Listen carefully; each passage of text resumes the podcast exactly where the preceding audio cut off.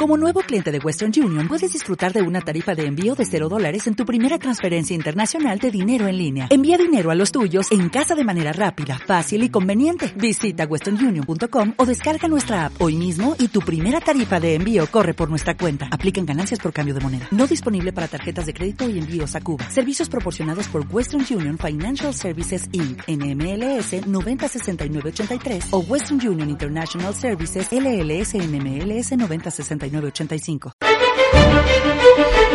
Pasan seis minutos de las seis de la tarde. Iniciamos aquí el consultorio de Bolsa con la ayuda de Alberto Iturralde, analista independiente y colaborador de díasdebolsa.com. Muy buenas tardes, Alberto. Muy buenas tardes, Paul. ¿Qué tal hemos empezado la semana?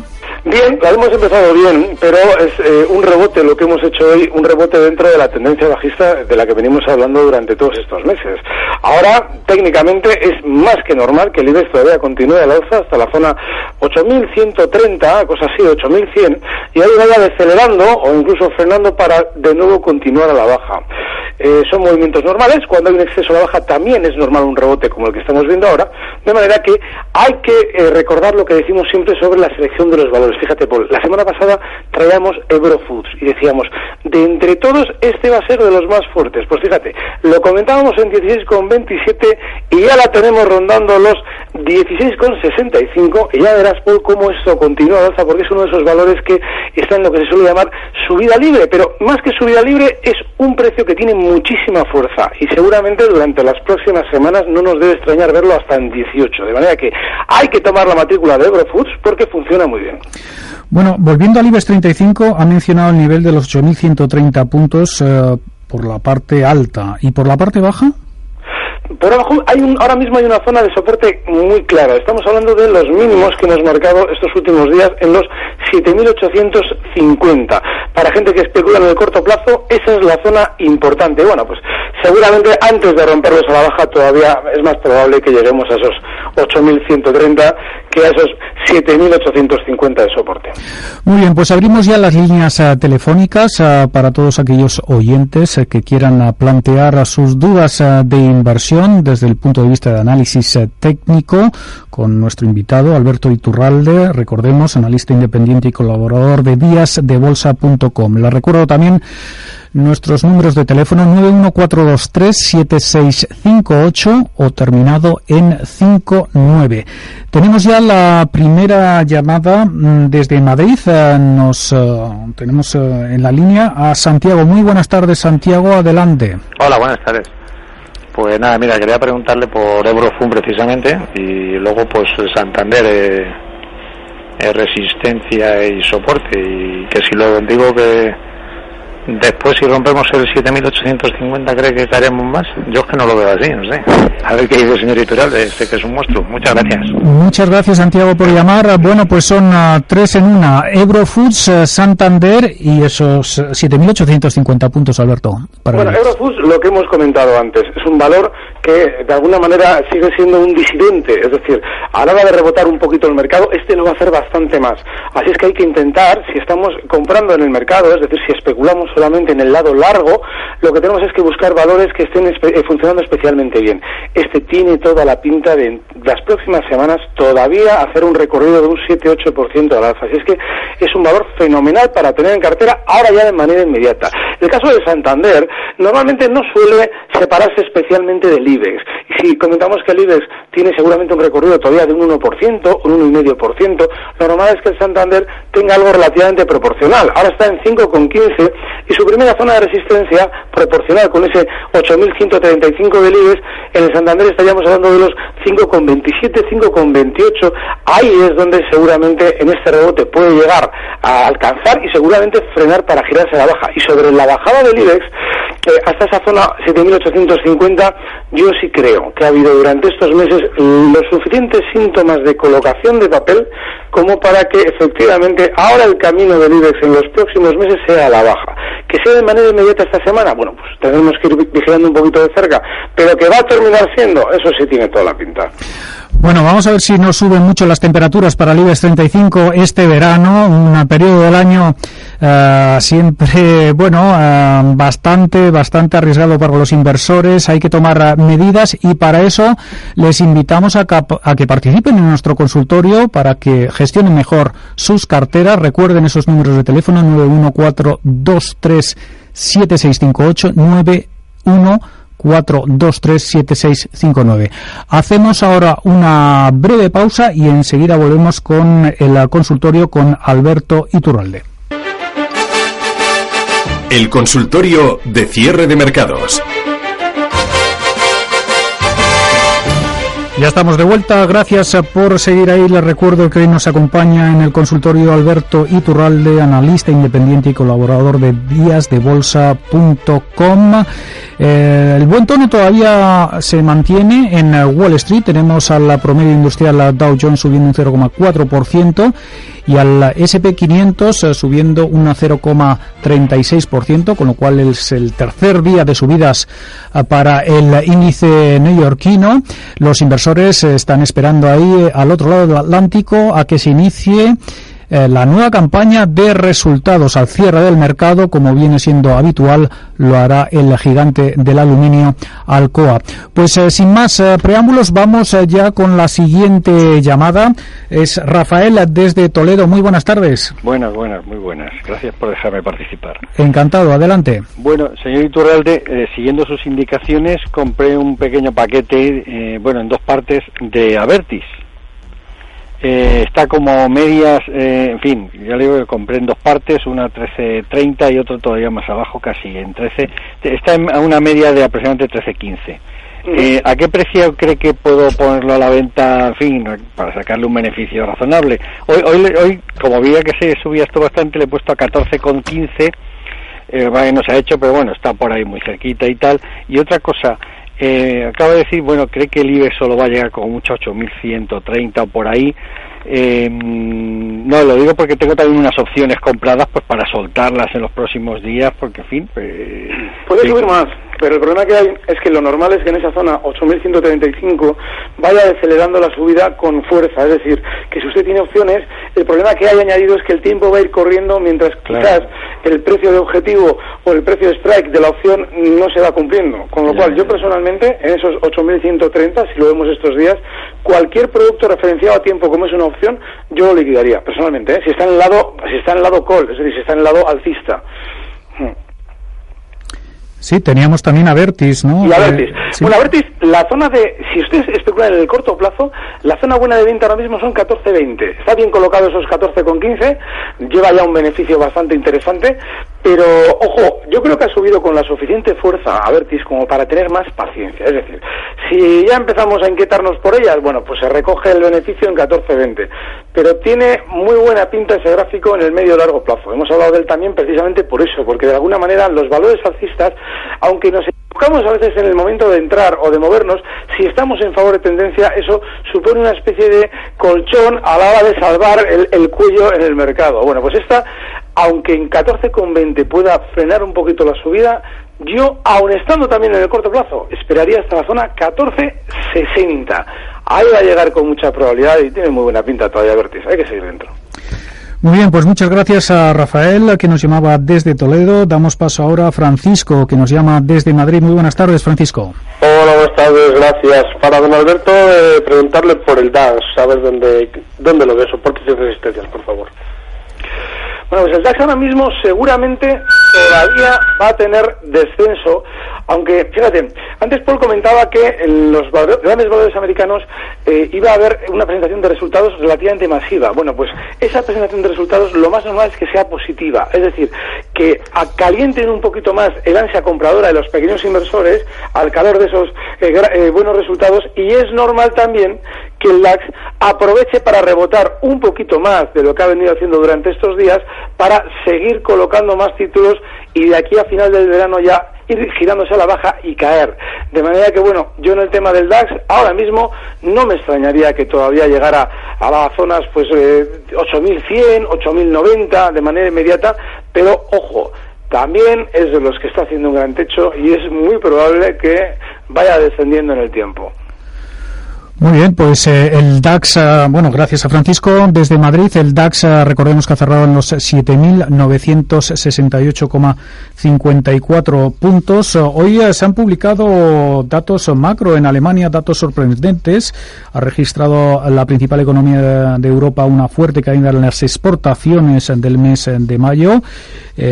cayeron en ese mes al ritmo más rápido desde diciembre de 2009 debido pues a la debilidad de la demanda exterior. En concreto registraron un descenso del 2,4% tras haber subido un 1,4 el mes anterior. También ha sorprendido la caída de la producción industrial del 1%, que es el doble de lo que se esperaba. Pero sin duda los inversores de lo que están pendientes ahora es eh, de que Alcoa eh, presente sus cuentas del primer trimestre. En Estados Unidos el gigante de aluminio suele ser la gran corporación eh, que da inicio a esta campaña.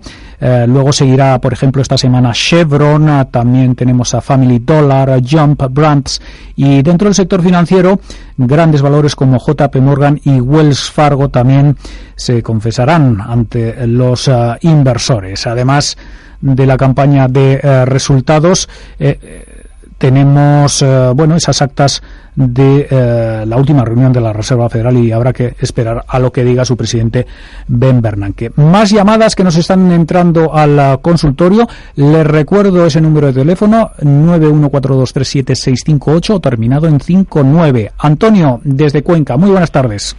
Buenas tardes. Adelante. ¿Alguna recomendación para, para algún valor? Muy bien. ¿Del IBEX, del mercado continuo? Da igual, el libre mejor. Bueno, pues, pues nos viene fenomenal la pregunta, porque además de ese Ebro Foods del que hemos hablado antes, que está muy bien, ahora incluso de manera inmediata se puede entrar, hay otro de los valores, Paul, de los que hemos hablado muchas veces y que de nuevo nos sigue marcando nuevas subidas. No es otro que Amadeus. Comentábamos el otro día, bueno, pues Amadeus, para marcarnos de nuevo una, una compra, es decir, para que volvamos a entrar, tiene que superar la zona 24.90. Bueno, pues ya lo ha hecho. Ha cotizado por encima durante un rato y aunque no ha cerrado por encima de esos 24.90, cerraba en la zona 24.82, ese gesto de colocarse por encima es un gesto de valor alcista. De manera que, bueno, siempre que estemos dispuestos a colocar nuestro stock en Amadeus en la zona 24,25, ahora está en 24,82 cerrado hoy, bueno, pues podemos estar compradores hasta la zona 26,70. Así es que, así eh, como hemos hablado bien de Brofoods, Amadeus, otro de los alcistas, también es un valor a tener en cartera. En 24,82 euros ha cerrado Amadeus, que hoy se ha notado un 0,18%, pero desde luego que lleva una carrera imparable esta compañía. Pues eh, Antonio, desde Cuenca ya tiene usted ahí mm, dos eh, sugerencias eh, de Alberto Iturralde, Eurofoods y Amadeus. por ahora no nos están entrando más llamadas, pero no duden en contactar con nuestro consultorio de bolsa. Hoy tienen a un experto en el análisis técnico, Alberto Iturralde, colaborador de díasdebolsa.com. Pueden llamarnos al 914237658 o al 9 914237659. Fíjate, Paul. Juan José de Valencia está en línea. Adelante. Hola, buenas tardes. Buenas tardes. Quería preguntar por Mediaset. Mediaset. Eh, las tengo compradas a 10, o 10 18. A ver si me podría dar una recomendación para venderlas o a 10, a, 18 nos ha dicho, pues ha cerrado hoy en 7,31. ¿Qué le podemos recomendar, Alberto? Fíjate, eh, Mediaset es uno de los valores que, sin estar en esa especie de subida libre eh, que hemos comentado con respecto a Amadeus y a Ebrofus, sí tiene pinta de, durante las próximas semanas, todavía continuar más al alza. Ahora bien, hay un problema en Mediaset. Y es que ahora ya está llegando, está ahora mismo en 7,32, eh, prácticamente cerrado hoy, 7, en, concreto 7,31,8. Bueno, pues está ya entrando en lo que podríamos llamar eh, gráficamente un campo de minas, porque esa zona que supera las, los 7,50 eh, está llena de resistencias. pero aún así, y teniendo las compradas tan arriba, yo personalmente continuaría dentro en principio hasta los 8,50, que es una zona que sí tiene pinta durante estos meses de ir alcanzando. El stock que les puede que le puede colocar a esa a esa posición ahora mismo serían los 7 euros. Yo si bajase de los 7 euros Mediaset saldría independientemente de las pérdidas. Pero no tiene pinta de romperlo a la baja, ¿eh? tiene pinta todavía de continuar rebotando. Lo que pasa es que la salud global de este valor no es tanta como la de los otros dos que hemos comentado antes. Pero sí, de manera inmediata sigue bien. 8,50 si las tenemos compradas muy arriba, como nuestro oyente, esa es la zona en la que yo quitaría las Mediaset. Muy bien, pues seguimos en Valencia porque nos llama ahí a Franci desde ahí Francisco. Muy buenas tardes, adelante. Hola, buenas tardes. Cuéntenos, uh, ¿cuál es su duda de inversión? Sí, mire, eh, quería preguntar sobre Quabit, o sea, a largo plazo, no tengo prisa, y sobre Facebook. Y si podría, y si podría ser sobre, sobre cementos por LAM. Muy bien, a tres en una otra vez, Alberto. Adelante, que tenemos poco tiempo ya. Sin problema. El caso de Coavit, eh, no es, da igual, es irrelevante si vamos a muy largo plazo o a corto plazo. Eh, es un valor bajista, es un valor que ya ha demostrado en el pasado que sabe generar problemas a sus inversores y es un valor en el que no se va a recuperar el dinero, por lo menos en, no ya en años. No extrañe que estemos aquí lustros dentro sin que finalmente hayamos visto recuperado lo que gastamos. De manera que, o bien se olvida uno de ellas, o bien le pone un límite. Yo personalmente a todo lo que me he equivocado, cuando he comprado y he vendido, me he equivocado, a todo le pongo un límite porque no me gusta tener compañeros de viaje tóxicos como es Quavi. Personalmente no estaría. En el caso de Facebook, otra que también tiene una trampa implícita, porque esta la sacaron a bolsa de una manera bastante engañosa con el tema de las redes sociales. Y efectivamente, cuando rebotó durante los últimos meses hasta la zona 33, estamos hablando de enero, no llegó eh, ni por asomo hasta la zona de salida a bolsa que rondaba los 36 dólares. Así es que mucho ojo porque es un valor que no va a subir probablemente en muchos años de esa zona 33, 34 dólares. De manera que es otro valor también que no hay que estar. Y si, bueno, las tenemos compradas y queremos probar un poquito de suerte, están ahora en 24,73, no hay que estar dentro de ellas si bajan de 23,30, un precio muy, muy, muy tramposo. El caso de Cementos Portland... Perdón, perdón Alberto, eh, recuerdo que Facebook en lo que va de año ha perdido casi un 13%. Vamos eh, efectivamente con eh, la otra duda de Francisco sobre Cementos Portland. Bueno, un valor, fíjate, Cementos Portland, que ahora mismo está eh, probando a ver si el soporte aguanta. Es decir, la zona clarísima de los 3,70, que ha sido un soporte durante los últimos años en el valor, está ahora mismo a punto de caramelo y de romperse a la baja. Así es que si yo las tuviera no tendría ninguna duda.